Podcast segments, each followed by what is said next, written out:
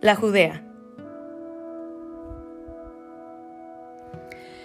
Hermenegildo Bustos no se limitó a la pintura para expresar su religiosidad, pues gracias a su versatilidad para ejercer diversos oficios, se convirtió en un protagonista fundamental de las celebraciones religiosas de la Semana Mayor en el pueblo de Purísima.